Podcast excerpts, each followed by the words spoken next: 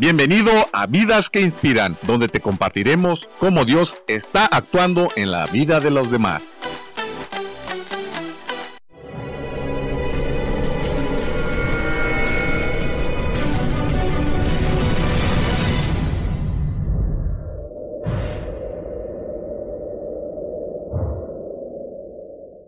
¿Qué tal? Buenas noches. Bienvenido, bienvenida. Gracias por hacernos el gran favor de acompañarnos a una emisión más de tu programa Vidas que Inspiran. De manera respetuosa te saludo, soy Sagi Alcántar. El invitado que tenemos esta noche posee un corazón valiente. Él cambió la fama por el servicio a otros, dejó escenarios rodeados de pieles y plumas y arribó a otro tipo de escenarios. Accesó al altar, donde ya no brillaría más él, sino alguien más. Damos la más cordial bienvenida a Julio Covarrubias, ex vocalista de la banda musical Cuisillos. Usted lo recordará seguramente con éxitos como Ya no me mires así.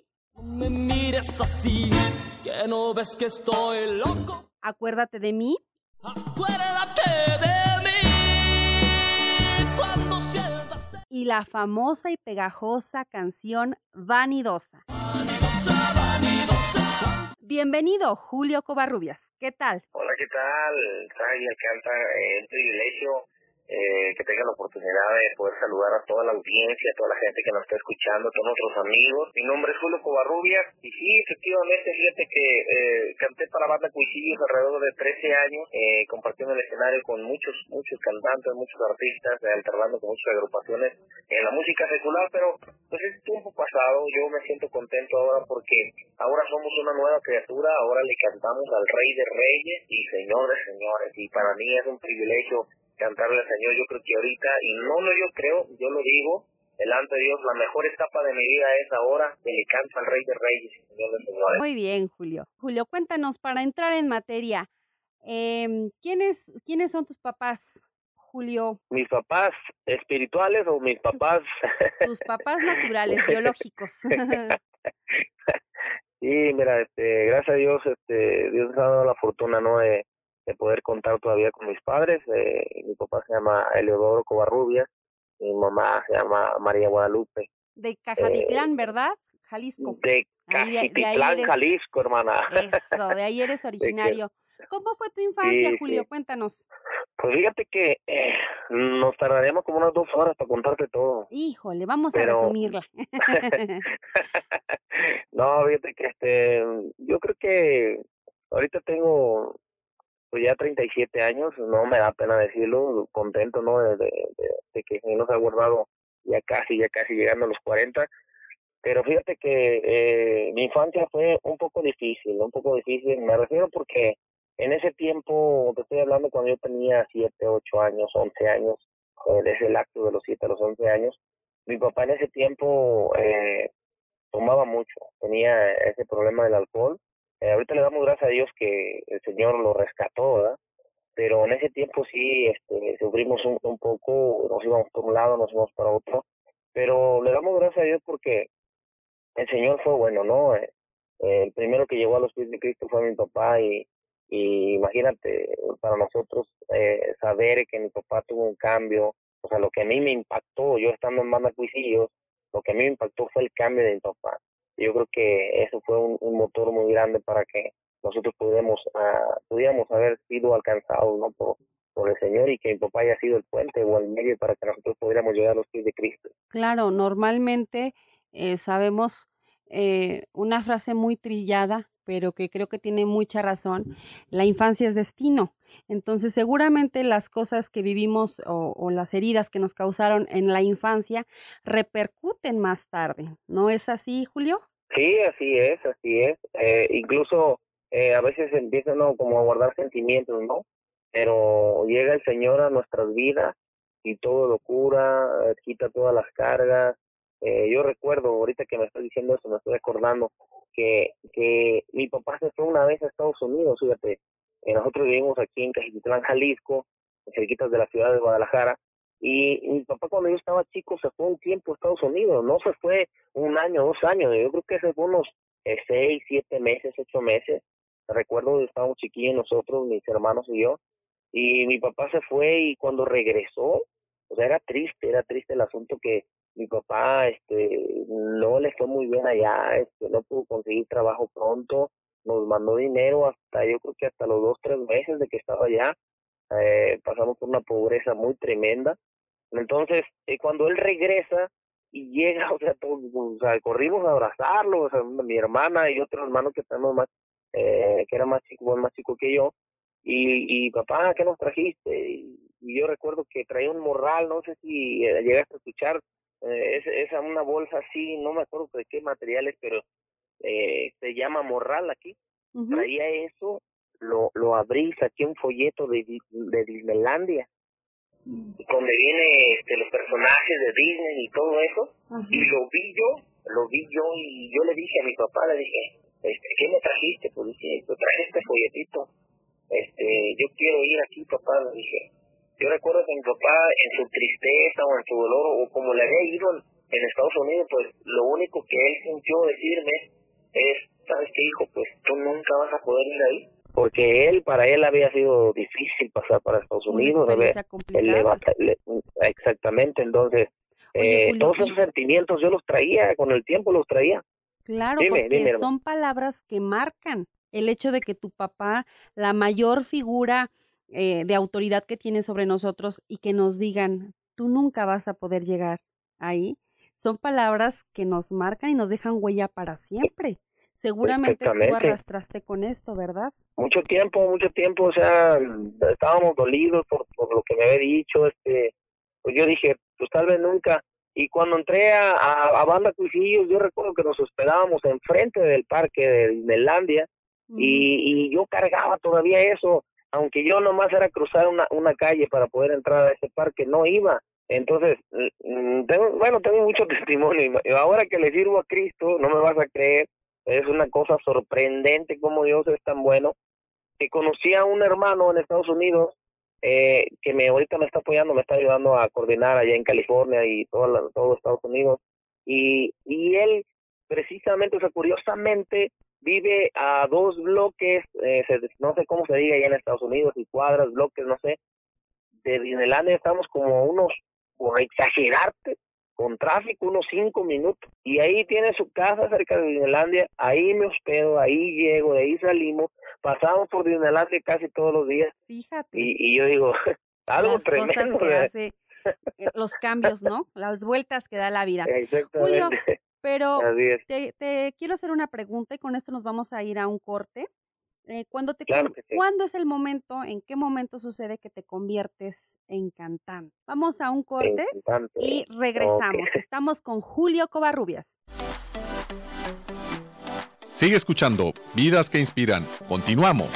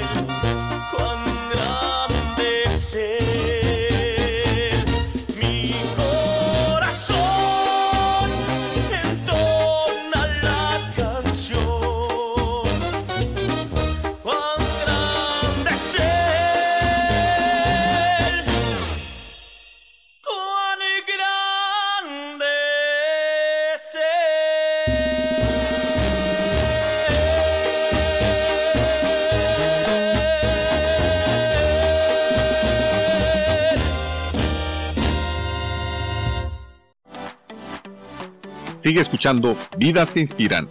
Continuamos. El invitado estelar de esta noche es Julio Covarrubias.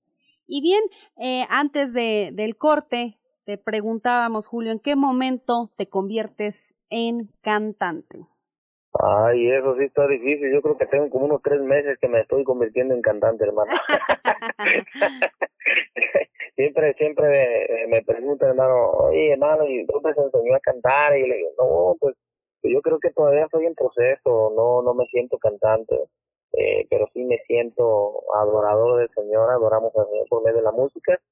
Y, y referente a eso, fíjate que no me acuerdo, pero yo creo que estaba chiquillo cuando yo, empecé a cantar.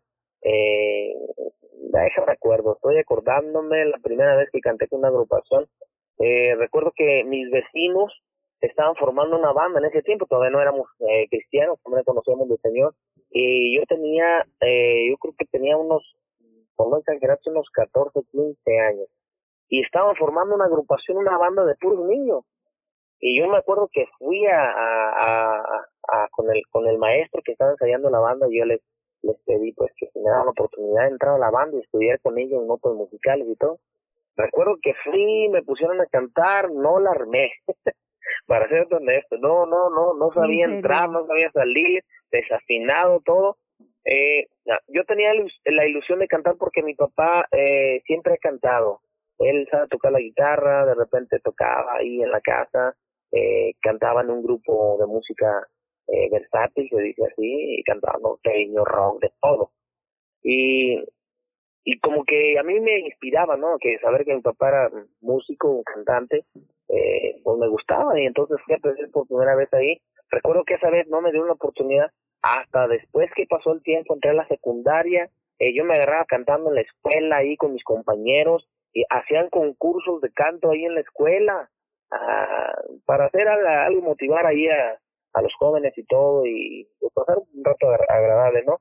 Y yo me acuerdo que gané el primer lugar, el primer año que me metí al concurso lo gané, me acompañó un maestro con guitarra y empecé a cantar, entonces una compañera de mi salón, este, er, es hermana de unos músicos de otra agrupación de una banda, una banda tradicional, que eh, viven cerca de, ahí, del pueblo de Cajititlán, y y ellos le, le dijeron a su hermano, le dijeron, ¿sabes qué? Conocemos a un muchacho que está en la secundaria, canta muy bien, entonces ocupa un vocalista. Y fueron a buscarme los hermanos de mi compañera. Entonces me invitaron y, ahí fue mi debut. Empecé ahí atravesado, ahí me contaban un, dos, tres, o sea, me enseñaron los, los muchachos de una banda que se llama Banda Ola Verde.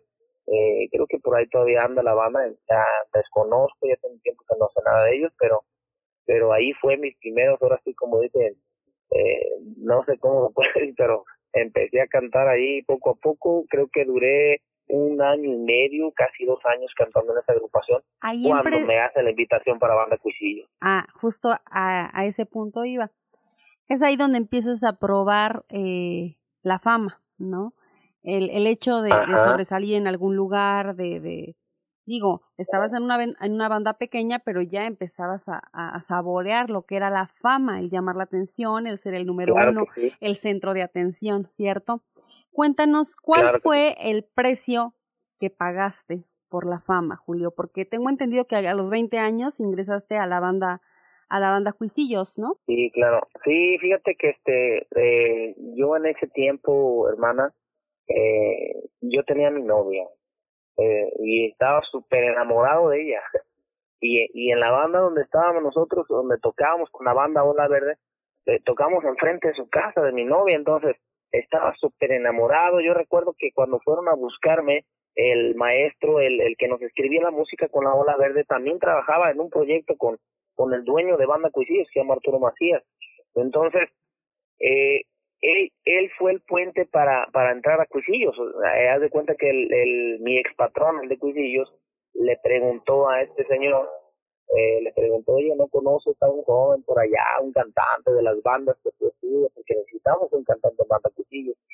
Entonces, eh, lo más doloroso, más fuerte fue que eh, yo enamorado de, mi esposa, ahorita yo es mi esposa ella, eh, era mi novia en ese tiempo y cuando le di la noticia, ¿sabes que me están invitando a Cuisillos? Y ella dijo, no, pues no, ya, como diciendo, pues ya te vas a ir, ya, a lo mejor ya no nos vamos a volver a ver ni nada, pero pues las cosas se dieron, eh, después de que entré a la agrupación, este, nos casamos, mi esposa y yo, y lo más doloroso, lo más fuerte fue que tuve que firmar un contrato de exclusividad con Banda Cuchillos y empecé a salir, ir a veces hasta de dos meses y medio, y fue, la verdad, yo llegué a un momento que yo me arrepentía al principio.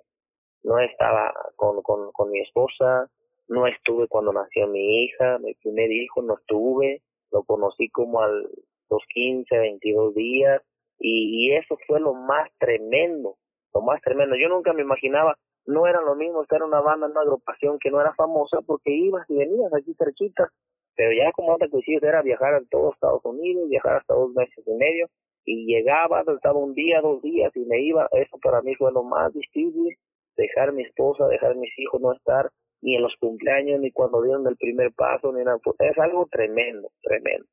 Por estar en una agrupación famosa. Sí, no, es que es fácil decir o, anhelar la fama, pero todo tiene un precio. Por eso la pregunta, Julio, pues, ¿qué te parece si vamos a escuchar uno de tus temas? Eh, un soldado más y regresamos. Aquí estamos esta noche con Julio Covarrubias. No se despegue, querido Radio Escucha. Estamos en Radio Esperanza 96.1. Puedes enviarnos WhatsApp, tú conoces ya nuestra línea telefónica o llamarnos. Yo regreso. Sigue con nosotros después de esta pausa. Estás escuchando Vidas que Inspiran.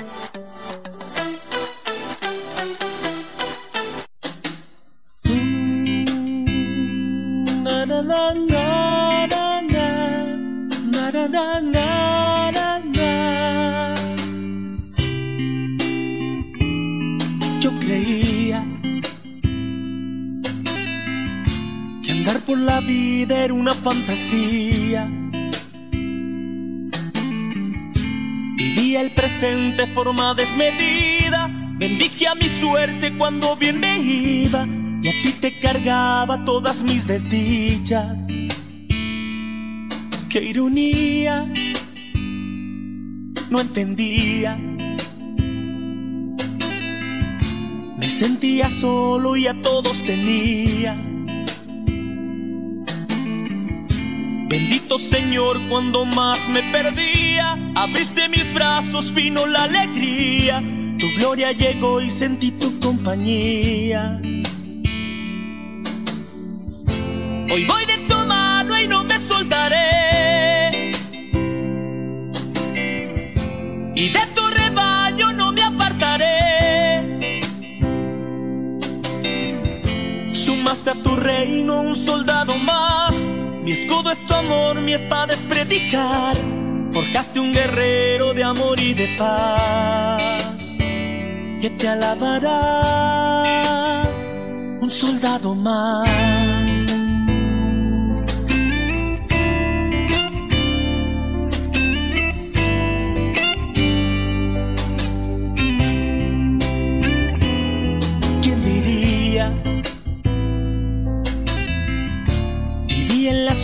En plena luz del día. Tan ciego y tan sordo no te conocía. Hay cosas mundanas que me confundían. Sentí merecerte y no te merecía.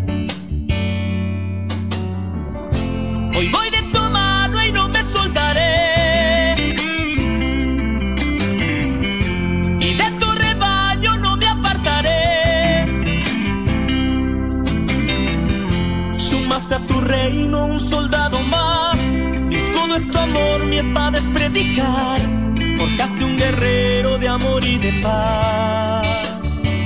Que te alabará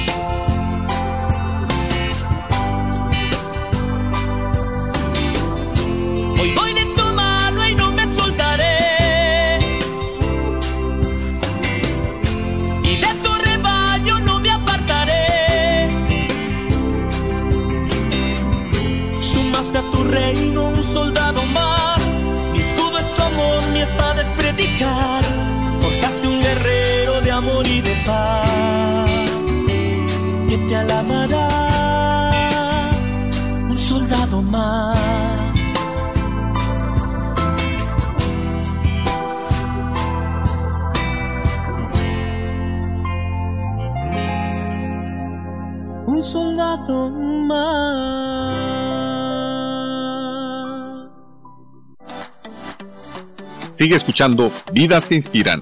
Continuamos. Regresamos, estamos aquí en tu programa Vidas que Inspiran. Y esta noche tenemos una vida que por supuesto inspira.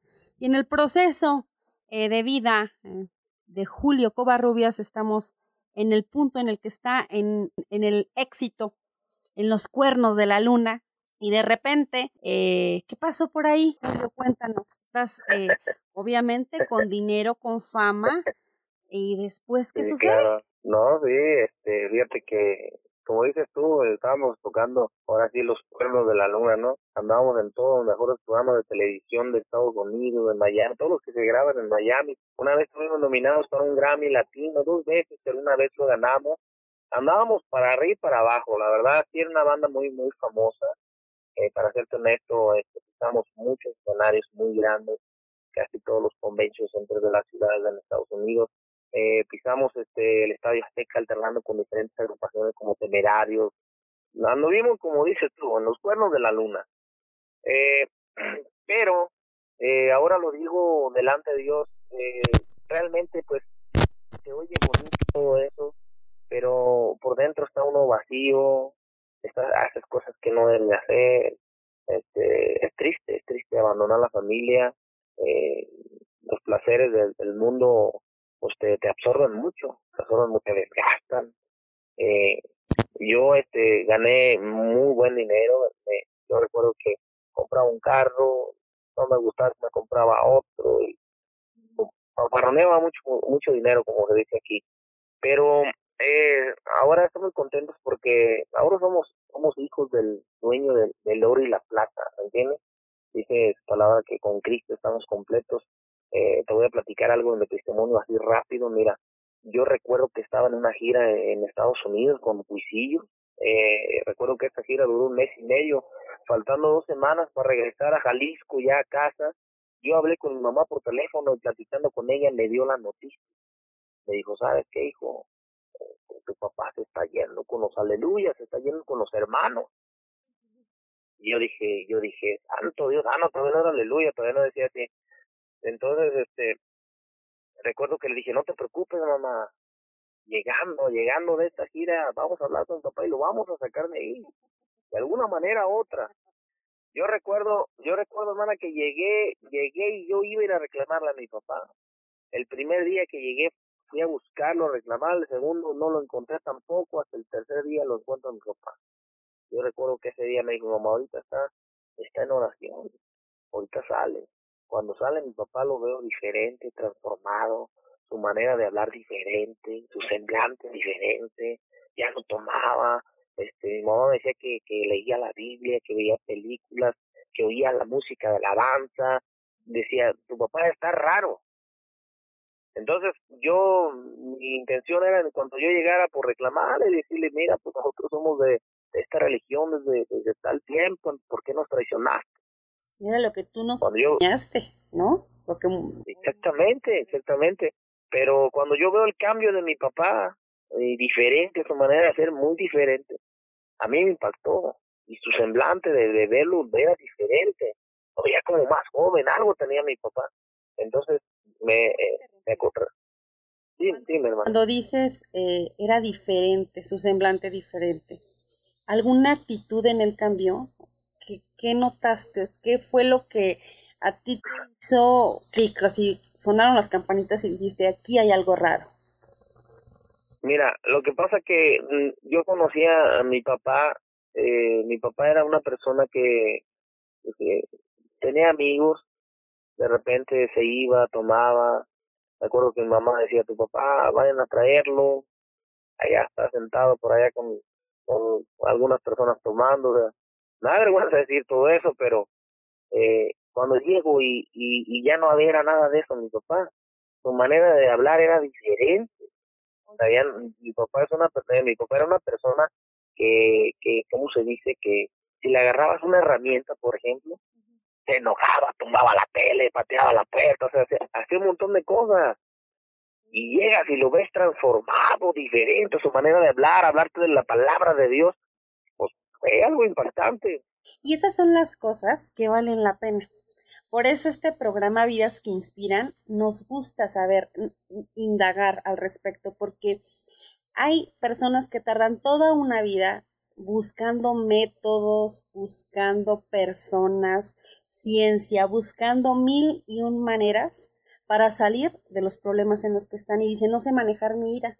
Yo amo a mis hijos, pero no los sé tratar de una manera diferente. O yo trato de dejar el alcohol, pero no puedo, ¿verdad? O, o quienes dicen, no, es que yo no soy alcohólico, no tengo ningún problema, pero tienen a una familia destrozada. Por eso es que hacía la pausa, Julio, porque justo cuando Cristo llega a nuestras vidas hay un cambio total. Sin, sin, sin más, hay un cambio total. Y a ese, esa pausa la hago para hacer referencia a él, porque eh, tú lo notaste, ¿no, Julio? Claro, claro que sí, hermana. Ahorita que dices eso me estoy acordando. Mira, yo tengo un vecino eh, que yo le he hablado de la palabra de Dios. Y, y un día él me confrontó, me dijo, mira, mira, Julio, este, yo no tomo. No golpeo a mi esposa, de mi trabajo a mi casa, no tengo esto, no tengo aquello, o sea, me dijo todo eso. Y le dije, mira, está bien, que te portes bien y todo, pero si no tienes a Cristo, estás perdido. Entonces ya él como que, que dijo, no, no, no, no, no es que, ¿de qué sirve que todos esos méritos, porque no es por obra, como dice la palabra de Dios, ¿verdad? Para que nadie vanaglorie. Tenemos que servirle a Cristo. Eh, cuando yo platiqué con mi papá, eh, y me, yo recuerdo estas palabras que me dijo que nunca se me han podido olvidar. Me dijo, hijo, yo encontré lo que yo necesitaba. Dijo, yo encontré lo que estaba buscando. Me dijo, Cristo te ama. Jesús murió en la cruz del Calvario por ti y por mí por amor.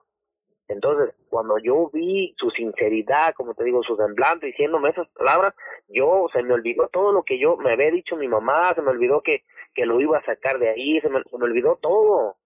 Lo único que pude decirle, ¿sabe qué, papá? Yo lo apoyo. Guau, guau. Eh, eh, esos testimonios, esas palabras son las que alientan y nos edifican. Y fíjate que eh, ahorita recordando eh, la situación de muchas personas que ya conocen de Cristo, que son salvos, que tienen una vida diferente, pero que su familia aún no, sido, no ha sido ganada. Creo que aquí cabe muy bien eh, lo que nos estás compartiendo, porque a veces no son las palabras las que nos van a ayudar, sino los hechos o las palabras acompañadas de hechos. Y esta es una estrategia para ganar a aquellos que están en casa y que no han podido y que dicen, pues yo ya le hablé, ya le dije y nada más no entiende. Creo que aquí nos está dando Julio una estrategia que él vivió eh, con su padre y la manera en la que en la que lo conviccionó el Espíritu Santo a través de esas palabras de su papá, pero juntamente con hechos. ¿Verdad, Julio? Claro que sí, hermana, mm. claro que sí, la verdad eh, es un privilegio, la verdad, que mi papá haya llegado a los pies de Cristo porque él fue el puente para que pasáramos todos, pasó toda mi familia, mis hermanos, eh, mi esposa, mis hijos, estamos contentos, mi esposa, mi hija están sirviendo en la iglesia, y imagínate, armamos un ministerio de alabanza entre mis hermanos, mi papá. El Señor ha sido demasiado bueno. Wow, no quiero imaginar cómo es la alabanza entonces en ahí, ¿no? qué, qué bonito, qué bonito. Yo, recuerdo que, que recién que empezamos en la iglesia, pues, pues traíamos el estilo cuchillado, ¿no?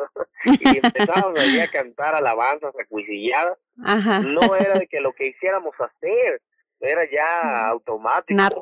Cantábamos de todo y, y, ya las iglesias de los alrededores ya nos, nos apodaron ahí los Quisi Brothers.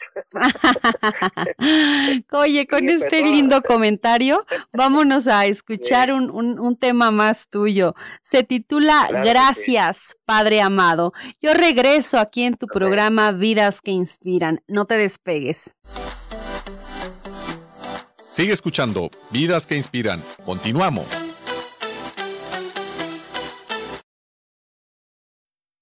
Sé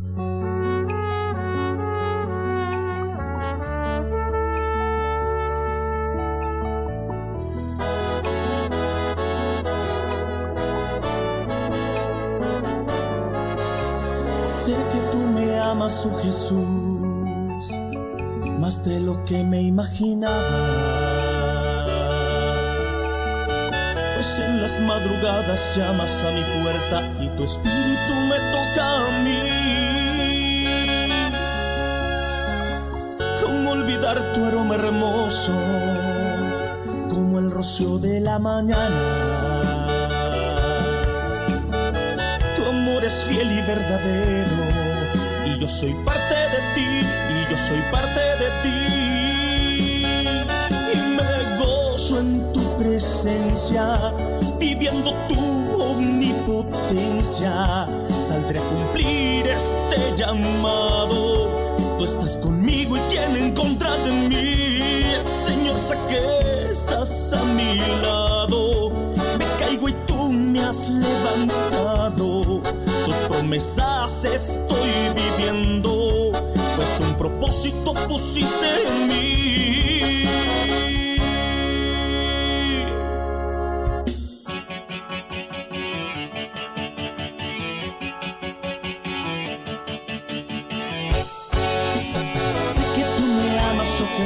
De lo que me imaginaba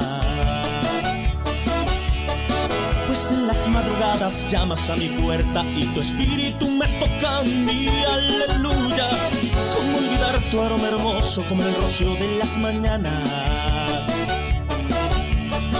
Tu amor es fiel y verdadero y ya soy parte de ti y yo soy parte de ti. Y me gozo en tu presencia, viviendo tu omnipotencia saldré a cumplir este llamado.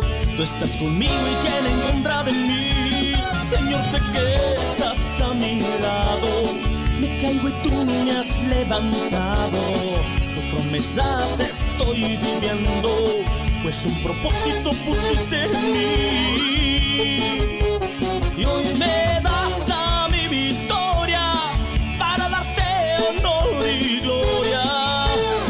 Hermoso, poderoso y a tu lado nada me faltará. Y en estados cielos de tu gloria, millones de ángeles me traen victoria. Hermoso, omnipotente, omnipresente, yo soy siervo de Dios.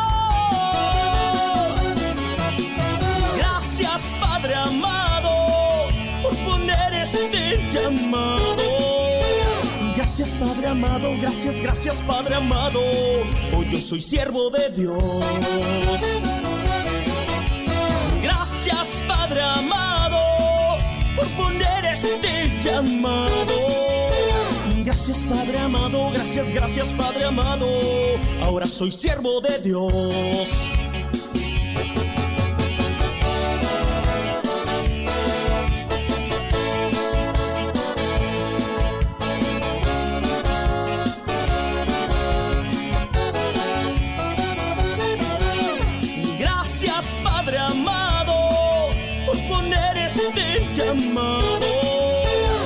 Gracias Padre amado, gracias, gracias Padre amado. Hoy yo soy siervo de Dios. Gracias Padre amado por poner este llamado. Gracias Padre amado, gracias, gracias Padre amado. Ahora soy siervo de Dios.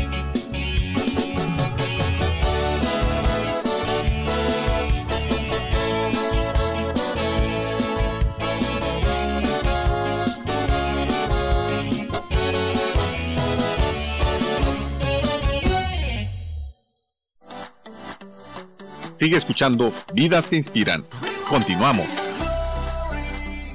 Bueno, y nos has platicado, Julio, eh, las delicias, ¿verdad? De, de, de Jesús, la nueva vida que has podido alcanzar en Él. Sin embargo, todos sabemos que las, la situación, la vida en Cristo no siempre es fácil. Quiero hacerte una pregunta, Julio. ¿Crees en los milagros? Claro que sí. Cuéntame. A mí me han ocurrido muchos milagros. Cuéntame uno. Cierra tus ojos un instante y el que venga a tu mente en este momento, cuéntanos. Mira, cuando nosotros de recién llegamos a la iglesia, eh, mi esposa tenía un pequeño problema de salud. Yo recuerdo desde que éramos novios, mi esposa y yo, ella le llegaba como una especie de como náuseas, como unos mareos, algo, algo muy raro en ella, muy raro. Entonces empezamos a ir a la iglesia y nos metimos a orar, a ayunar, yo recuerdo que ella se quebrantaba y todo, y Dios la sanó. Mm. Y ella me lo dijo, Dios me sanó, ya no, eh, ya no siento nada, me siento bien. Y de esas te puedo contar miles de cosas que Dios nos ha hecho, de estos regalos que nos ha dado. Eh, sí he escuchado, para ser honesto, he escuchado algunos, algunas personas eh, que podemos decir eh, amigos o hermanos en Cristo, que no creen en los milagros, ¿verdad? Dicen que no son de estos tiempos y todo, pero yo he estado con, trabajando últimamente con muchos evangelistas que Dios los usa en sanidad y milagros. Y yo he compartido habitación con ellos porque nos hospedan en, en algún hotel o alguna casa de algunos hermanos son hermanos que se levantan a las 4 o 5 de la mañana y están orando. Entonces, obran a Dios. Cuando llegan a los eventos, Dios empieza a quitar quistes, Dios empieza a, a levantar paralíticos, Dios empieza a quitar diabetes, cáncer, un montón de cosas que Dios hace. Pero mm. sí quiero hacer una cosa. Creo en los milagros, creo que Dios también, eh, aparte de milagros, también está don de sanidad, ¿no? Eh, Dios es bueno, Dios está vigente todavía. Y, y, Dios es más real que nosotros, hermano. Así es. Dios sigue actuando el día de hoy. Así que, querido Radio Escucha, si tú el día de hoy tienes una necesidad, no dudes en marcarnos al 690-9601. Uniendo nuestra fe, estamos confiados en que Dios puede obrar el día de hoy a tu favor. Y así como nos comenta Julio el testimonio de su esposa que sanó. Hay muchos más, ¿verdad, Julio? Eh, es hermosa la presencia de Dios, en la presencia de Dios suceden cosas maravillosas. Julio, y mm, bueno, pues hablando respecto a tu caminar en Cristo, cuéntanos eh, cómo es un día habitual en, en tu vida, ¿no? Eh, ¿Cómo empiezas tu día? Sí, hermana, eh, cuando uno está en Cristo, todo el tiempo en tu mente, en tu corazón está Dios. Todo el tiempo, todo lo que estás haciendo le das a Dios desde que te levantas, desde que vas al monte, gracias Señor, desde que tomas agua, de todo, todo, ya tu mundo es Cristo. Hace unos, mm, más o menos unos ocho meses, hermana, había llegado yo de una gira de Estados Unidos, duré 40 días. Recuerdo que llegando luego me fui a Chihuahua, a Ciudad Juárez, por allá estuve ya unos pastores me invitaron a una campaña evangelística y yo platicando con, con, con el pastor de allá, muy buena amistad que tenemos, él ha venido para acá, Cajitlán, se quedado en mi casa, tenemos una amistad muy bonita el pastor, y yo le dije a él, le dije, ¿sabes qué? Digo, ya como que estoy cansado, le dije, quisiera agarrarnos vacaciones, ya no salir ni nada, y él me dijo así, me dijo, me dijo, mira, yo sé que es cansado, se cansa el alma, se cansa el cuerpo, se cansa todo, servirle a Cristo es cansado, no es fácil. Dice, y yo también me canso y salgo a predicar y voy y regreso y todo. Y me dijo algo muy importante, que, que hay algo tan sencillo que me reactivó. Me dijo, mira hermano, mi vida es servirle a Cristo. Y por lo tanto le voy a servir con todo mi corazón. Y le dije, tiene razón, mi vida es servirle a Cristo Así que imagínate todo el tiempo servirle a Cristo, hablar de su palabra, este, que se nos cruce, a mis hijos les hablo de la palabra de Dios, platicamos mi esposo y yo de las cosas que Dios ha hecho en nuestra vida, y no nos cansamos todo el tiempo, estamos hablando y predicando la palabra de Dios, porque esa es nuestra vida. Te has de imaginar, no podemos pensar en otra cosa más que pensar en lo que Dios va a hacer en nuestras vidas, en lo que Dios ha hecho, en, en lo que Dios nos va a seguir usando esa es nuestra vida, de que te, levanta uno, todas las, eh, las oraciones para Dios, todo el día pensando en las cosas de Dios, todo el día, Señor, ¿qué vamos a hacer? Ahora, ¿para dónde nos vas a mandar? Al principio, hermana, para serte sincero, al principio fue difícil para mí. Eh, despojarme de todo, morirme el viejo hombre duele. Sí, eso es interesante, Julio. Nos, nos gustaría que compartieras al respecto. Claro, mira, cuando yo dejé la agrupación, yo ya andaba, yo ya, yo ya estaba yendo a la iglesia porque Dios me pasó primero por un proceso. Yo estaba en la agrupación y yo empecé a predicarle a las fans, empecé a predicarle a los juicios, cuando llegó un momento que ya en mi corazón eh, yo sentía ya la necesidad de servir a Cristo y cantarle solamente a Él, fui directamente, cité a mi patrón y le dije la verdad. Le dije, ya no quiero estar aquí.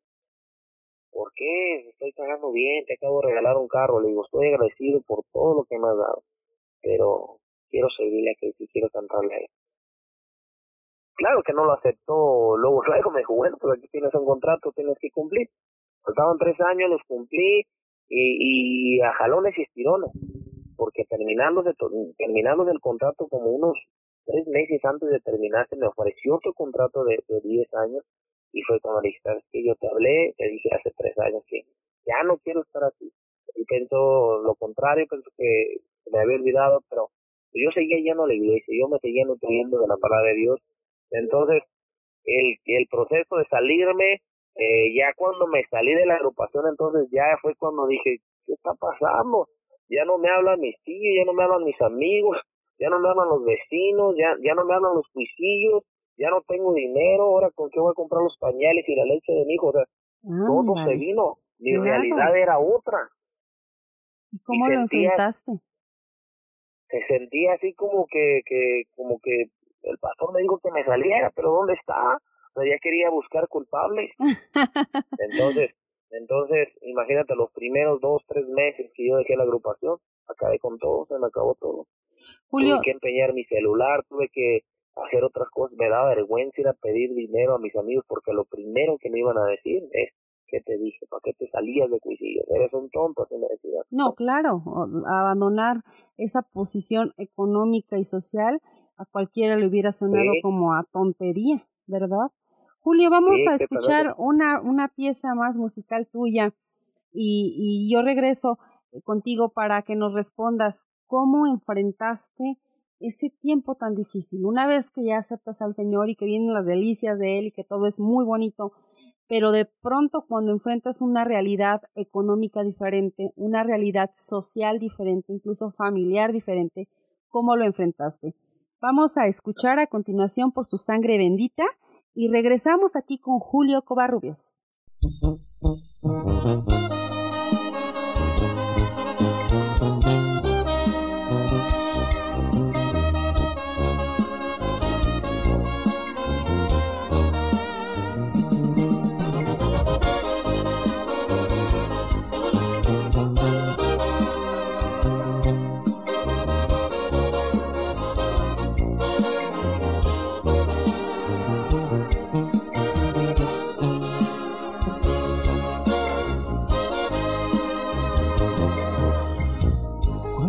Que ya no tienes problemas.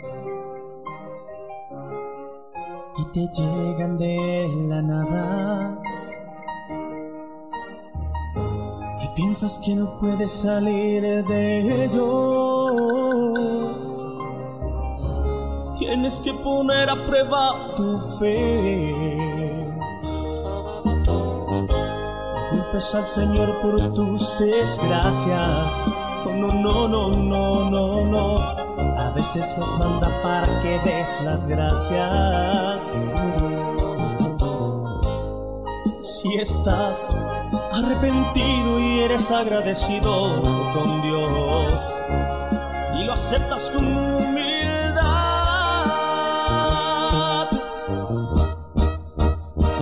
estás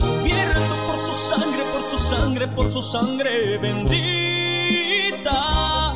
Y por su sangre, por su sangre, por su sangre sigues vivo ahorita. Solo recuerden que cuando más oscuro esté, llegará pronto el amanecer. Por favor, no te rindas, no desmayes, porque ya va a llegar el rey. Porque ya va a llegar el rey. Porque ya va a llegar el rey. Es Jesús de Nazaret.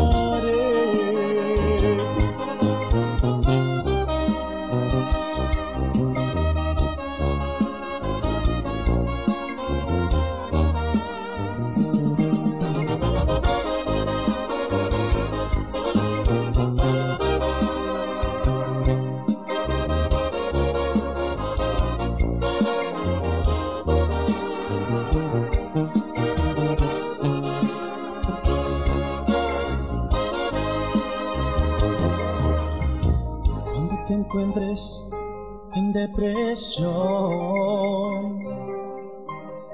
mejor ponte a hacer una oración. Si no sabes ni cómo hacerla, haz como yo y escribe una alabanza al Señor que en Jesús siempre encontrarás, siempre, siempre, un amigo que te escuchará y te ayudará. Y si pones atención a su bendita palabra, a ti ya nada te faltará como a mí. Estarás sangre, por su sangre bendita. Y por su sangre, por su sangre, por su sangre sigues vivo ahorita. Solo recuerda que cuando más oscuro esté, llegará pronto el amanecer. Por favor, no te rindas, no desmayes, porque ya va a llegar el rey. Porque ya va a llegar el rey. Ya va a el rey es.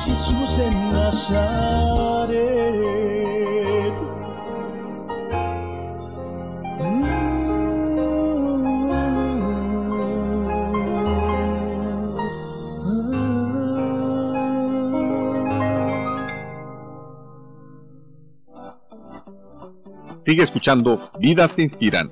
Continuamos. Nuestro invitado especial, estelar de esta noche es Julio Covarrubias, ex vocalista de la banda Cuisillos.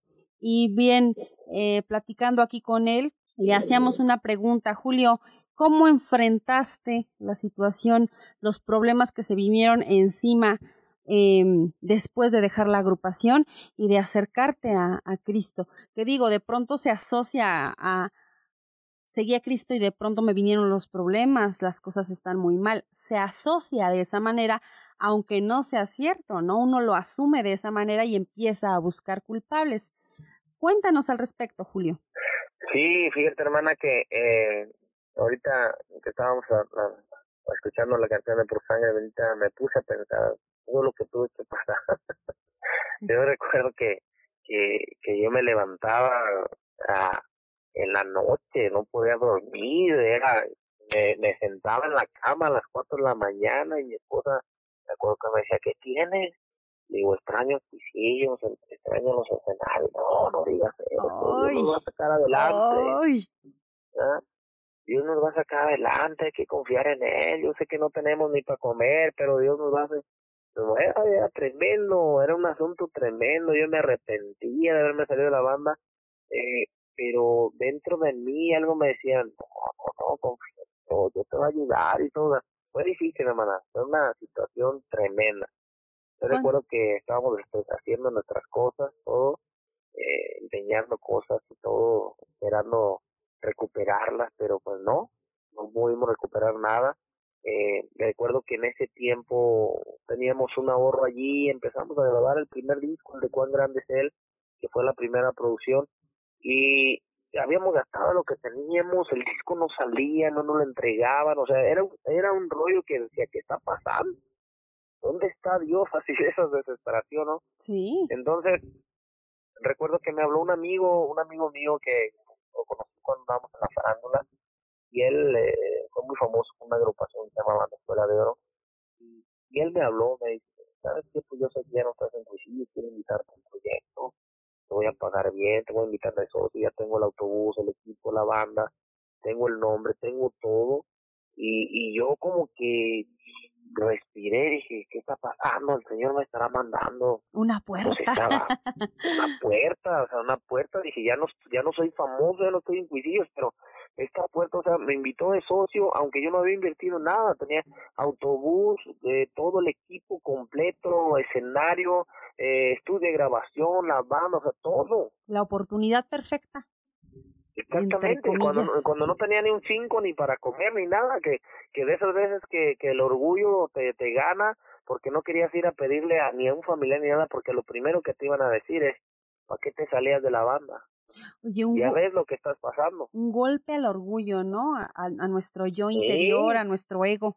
Sí, exactamente, hermana. Entonces, eh, cuando me invitó a eso, yo, yo recuerdo que le dije, espérame de aquí al lunes. Me habló como un, como un martes, ¿de acuerdo?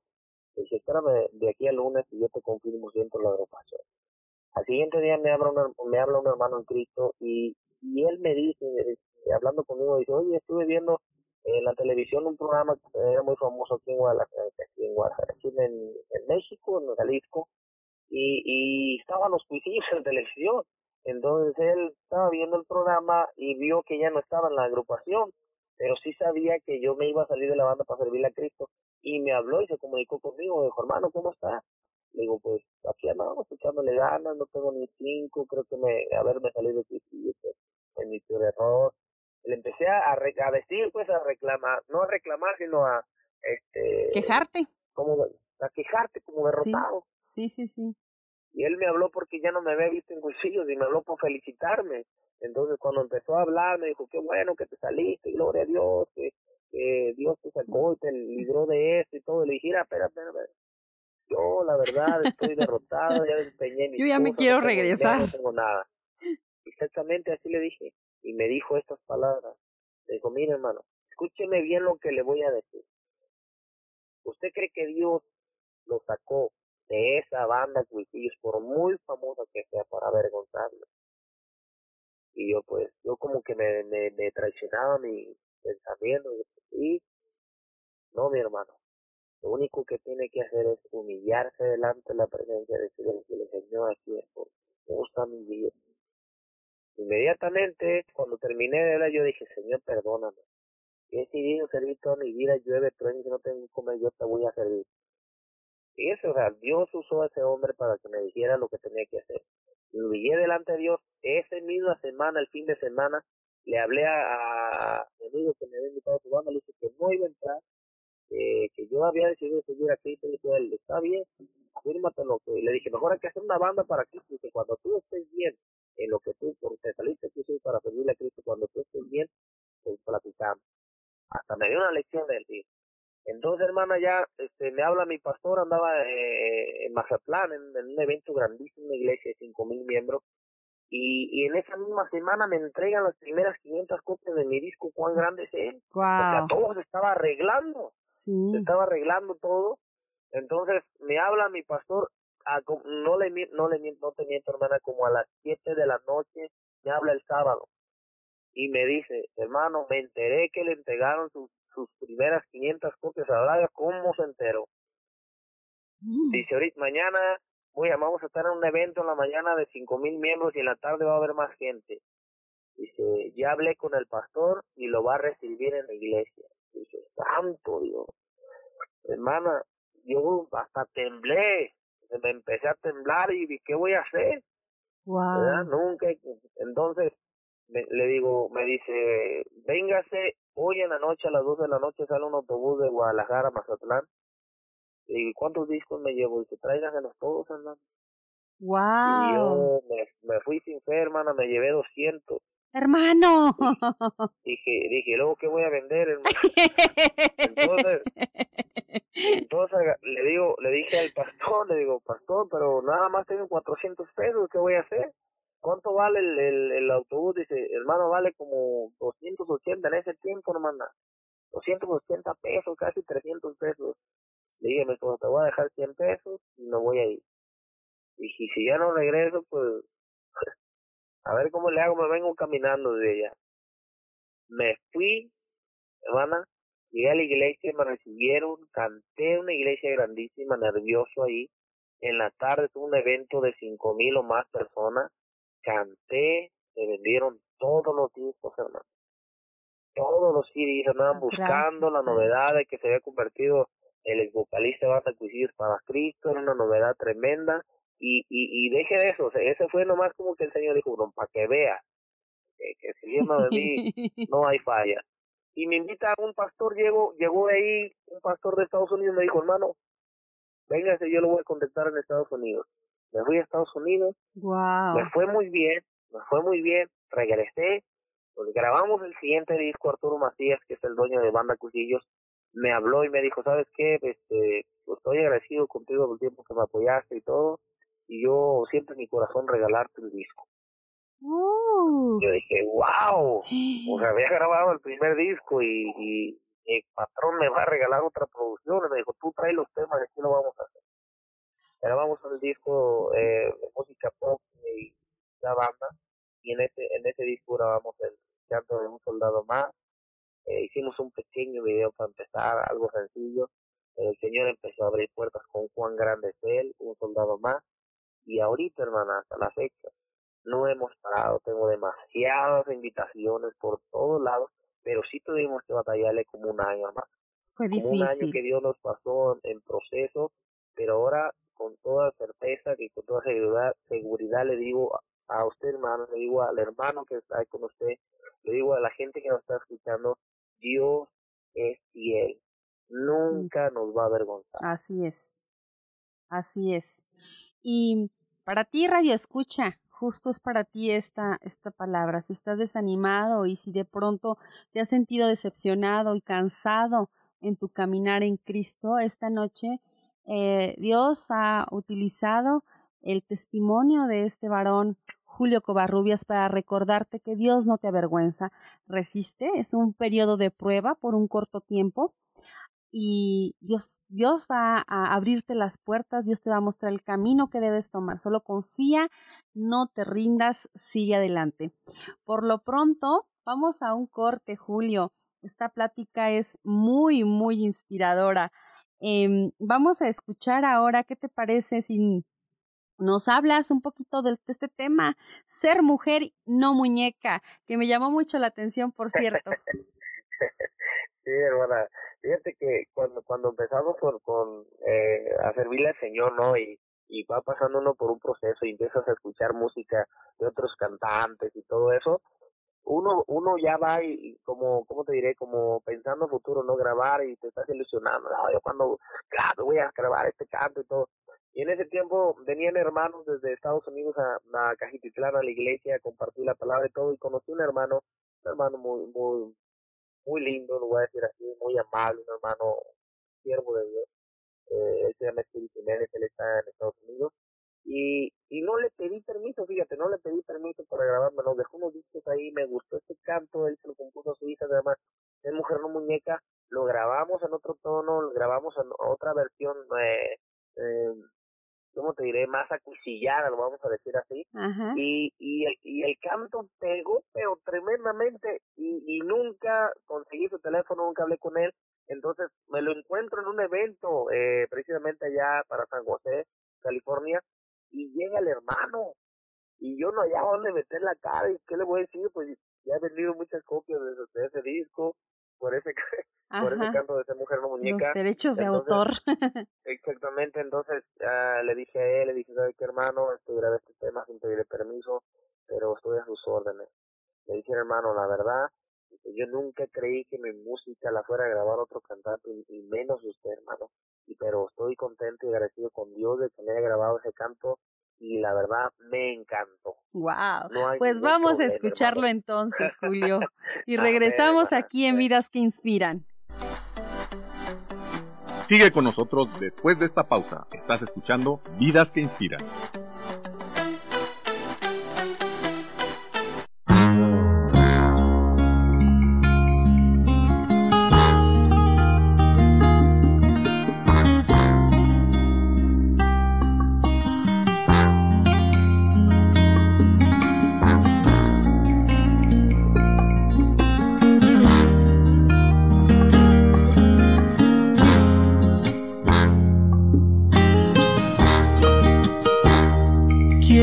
Decirte que seas amable, que seas amable, mas no fácil para nadie. Que siempre ames, mas con cuidado. Sé siempre digna, nunca seas orgullosa. sonríe. Que tu sonrisa no se convierta en carcajada. Que tu ternura se refleje en tu mirada. No seas flexible, toma una sola.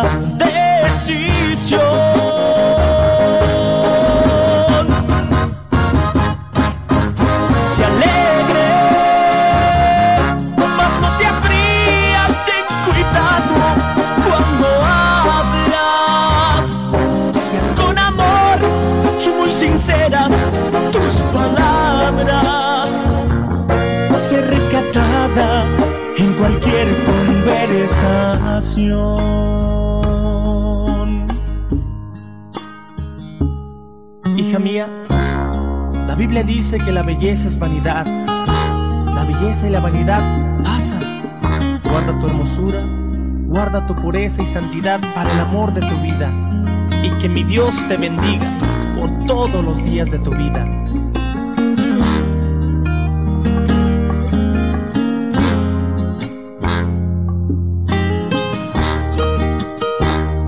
Escucha atenta lo que te dicen. Creas que lo que digan es verdad. Toma estas palabras que salen desde el fondo de mi corazón. Escucha a Dios primero. Él te dirige, nunca habrá equivocación. Sonríe, que tu sonrisa no se convierta en carcajada. Que tu ternura se refleje en tu mirada. No seas flexible, toma una sola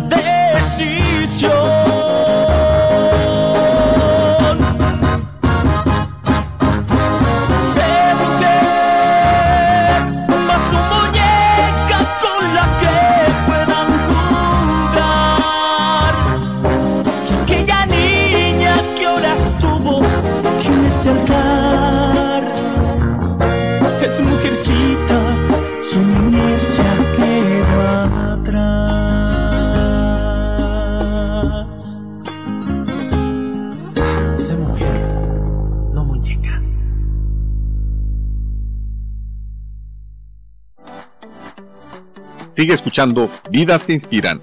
Continuamos. Ya en la recta final de tu programa Vidas que Inspiran esta noche con Julio Covarrubias, de ex vocalista de la banda Cuisillos.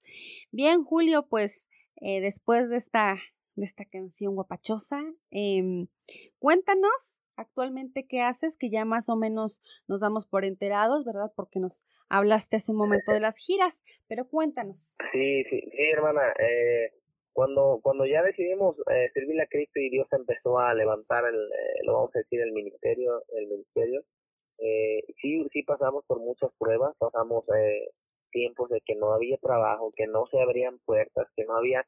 Entonces pensaba, decía mi esposa, yo, ¿sabes qué? Pues yo creo que pues sí le vamos a servir a Dios, pero pues vamos a poner un, un puesto de, de tacos o a ver qué, porque realmente no hay invitaciones, no hay... Tenemos que esperar el tiempo de Dios, hermana. Y lo pusimos, hermana, pusimos el negocio y empezamos a vender tacos de asada y todo eso. Qué Eh, rico. pero porque porque estábamos en un proceso eh, difícil, ¿no? Sí. No sabía si, si, si te iban a invitar o no. Porque, hermana, quiero comentar esto. Eh, desafortunadamente, muchos cantantes eh, que cantaron la música secular eh, vienen a los pies de Cristo y como que no, no, no reciben lo que esperaban, ¿no? Y se regresan. Pero yo les, yo les digo a algunos hermanos, si nos están escuchando, eh, tenemos que resistir la prueba. Así Dios es es. fiel. Tarde o temprano Dios te va a bendecir. Tarde o temprano Dios te va a levantar porque Él es un Dios fiel. Es fiel, o sea, totalmente fiel. Así Dios, es. como me decía el hermano eh, que me habló ese, ese día, Dios no me sacó de banda de para avergonzarme. Lo único que tengo que hacer es humillarme delante de la presencia de Dios y decir, Señor, usa mi vida. Entonces, eh, empezamos, hermana, salimos adelante, dejamos ese negocio de tacos, por allá se lo prestamos a otro hermano que se haga bolas, y, y Dios empezó a abrir puertas. Eh, yo recuerdo que en el proceso de que no había a veces trabajo, una invitación allá cada 15, 22 días, decía mi esposa, pues no hay que trabajar una empresa, y le digo, no, pero es que yo, yo me salí por servirle a Cristo, ¿cómo voy a andar allá? Si me invitan a una iglesia no voy a poder ir. Así es. Hermana, dicho y hecho.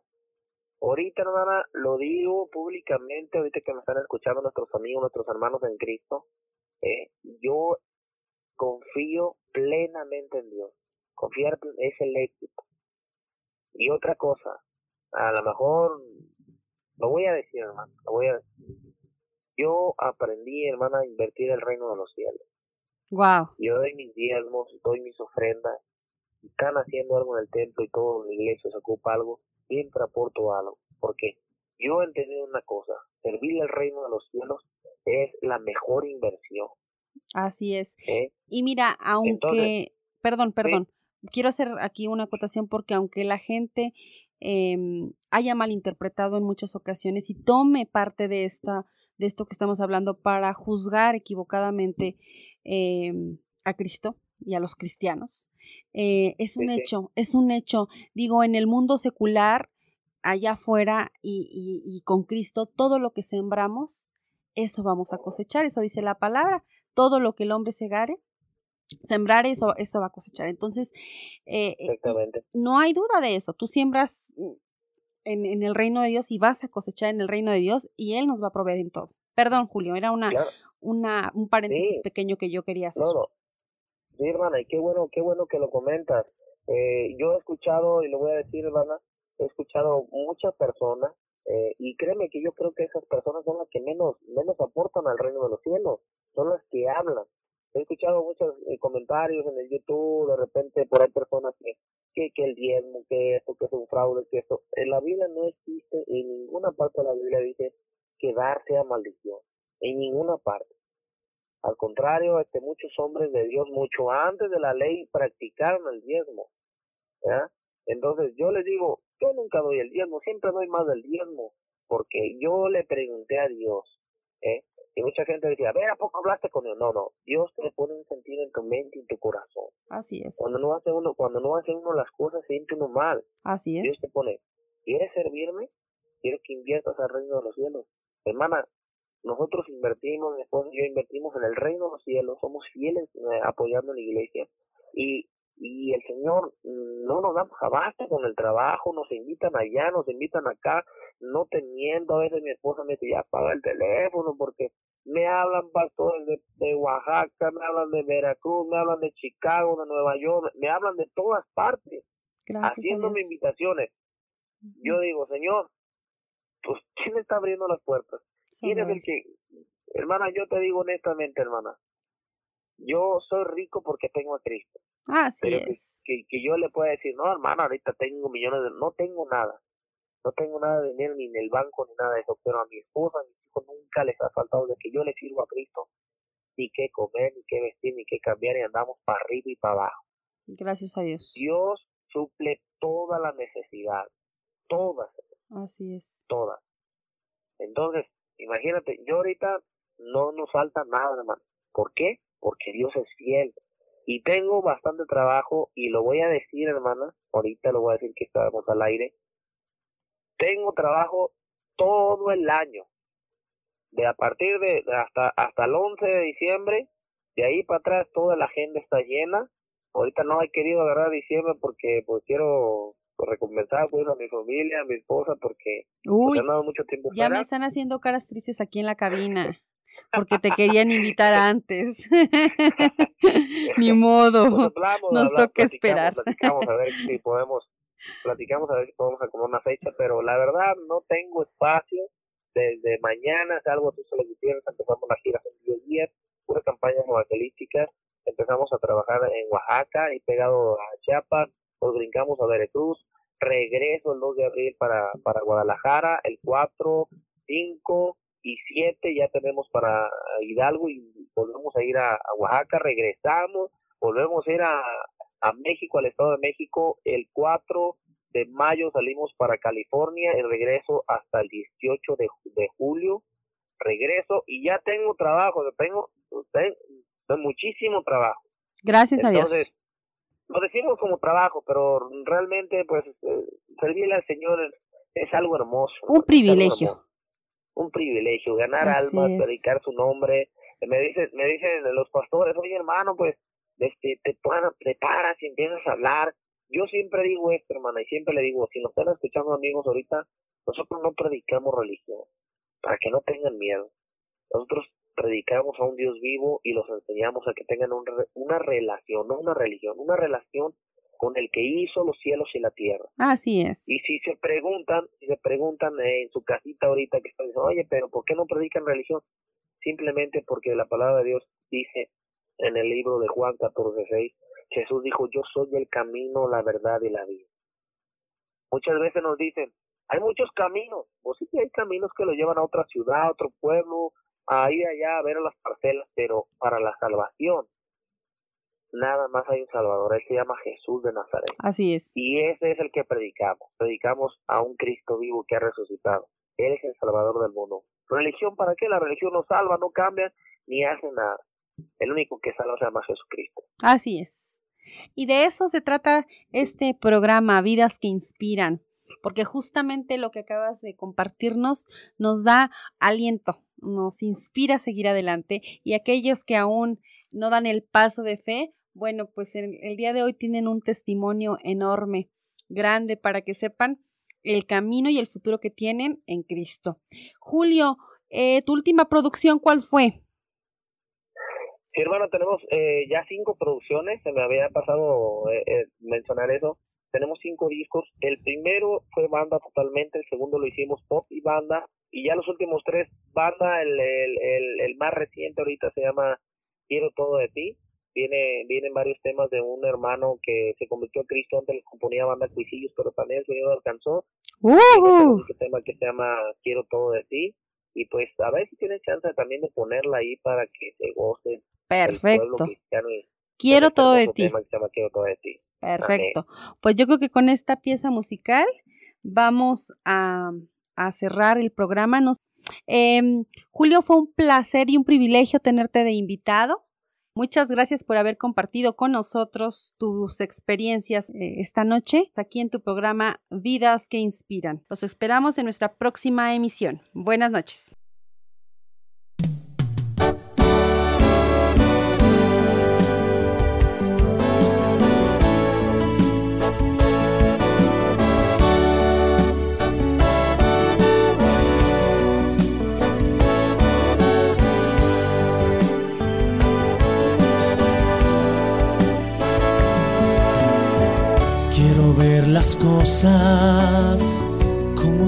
Las ves. Quiero aprender a amar como tú me amas también. Quiero entregarme con todo mi amor. Quiero conocerte y hacer tu voluntad.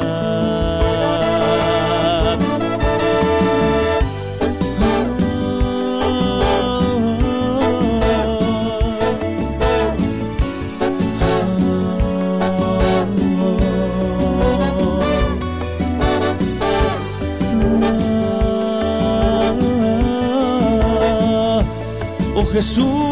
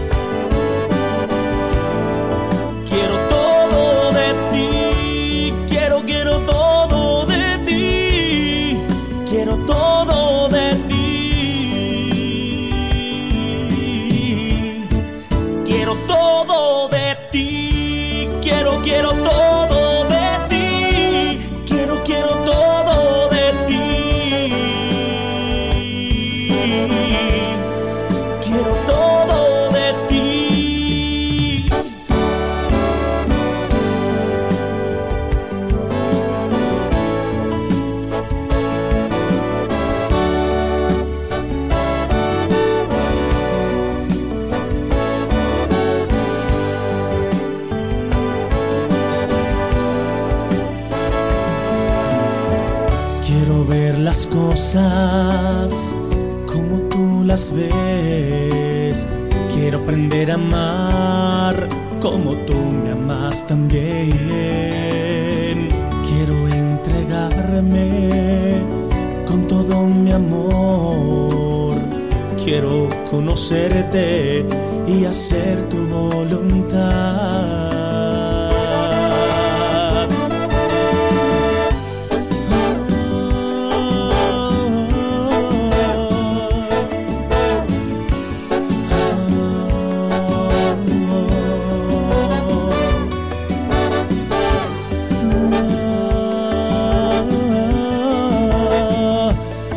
Jesús.